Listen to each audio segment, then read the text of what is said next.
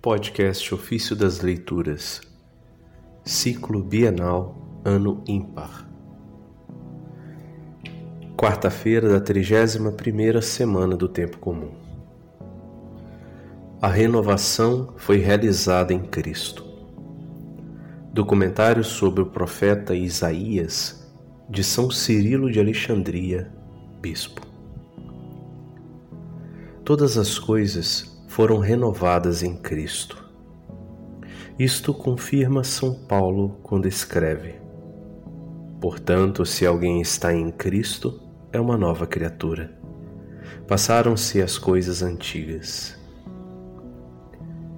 Ele escreve ainda àqueles que foram chamados a um novo gênero de vida, isto é, à vida do Espírito, dizendo: não vos conformeis ao modo de pensar deste mundo, mas transformai-vos, renovando a vossa mente, para poder discernir a vontade de Deus, o que é bom, o que lhe é agradável e perfeito. Essas passagens estão na segunda carta de Coríntios, capítulo 5 e 17, e Romanos 12, verso 2 nós fomos renovados em Cristo pela santificação, sendo reconduzidos por Ele e nele a antiga beleza da natureza, que é a imagem daquele que nos criou.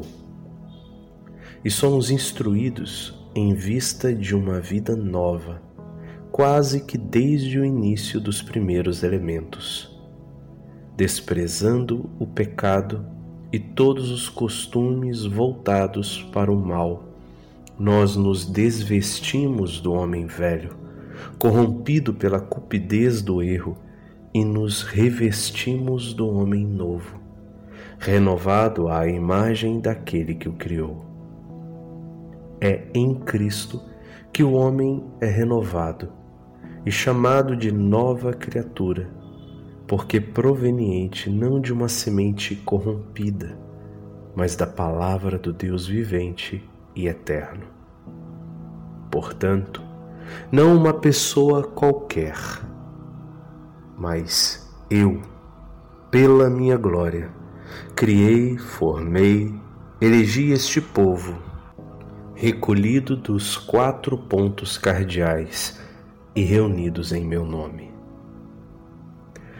E pela glória de Deus Pai, é justo falar de seu Filho. Por ele e nele é gloriosamente exaltado, segundo aquelas palavras ditas claramente por ele próprio, que disse: Eu te glorifiquei na terra. Isso está aí no Evangelho de João, capítulo 17, verso 4. Nós que acreditamos nele, sabemos com certeza que os homens foram plasmados por meio dele, para que sejam conformes a ele e tenham em suas almas a beleza radiosa da natureza divina. Algo de semelhante disse o salmista divino. Que isto seja escrito para as gerações futuras a um povo novo dará louvor ao Senhor. E um povo novo dará louvor ao Senhor. Isso está no Salmo 101, verso 19. E quando acrescenta que fez sair um povo cego, mostra com clareza a superioridade do seu poder, que não pode ser explicado por nenhum discurso humano mas que é verdadeiramente admirável. Aqueles, de fato, dos quais a mente e o coração estavam no passado envolvidos pela névoa do erro de uma perversidade diabólica, foram iluminados e como que irradiados pela própria fonte de luz, do sol de justiça que surgiu para eles tornando-os filhos não da noite e das trevas, mas da luz e do dia, como diz São Paulo.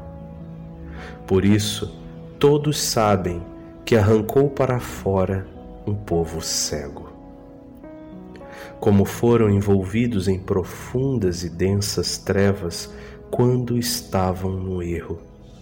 Assim, a natureza deles assumiu um novo esplendor e se tornou sobrenaturalmente cândida e luminosa. É verdadeiro, portanto, o que disse Paulo: onde abundou o pecado, superabundou a graça.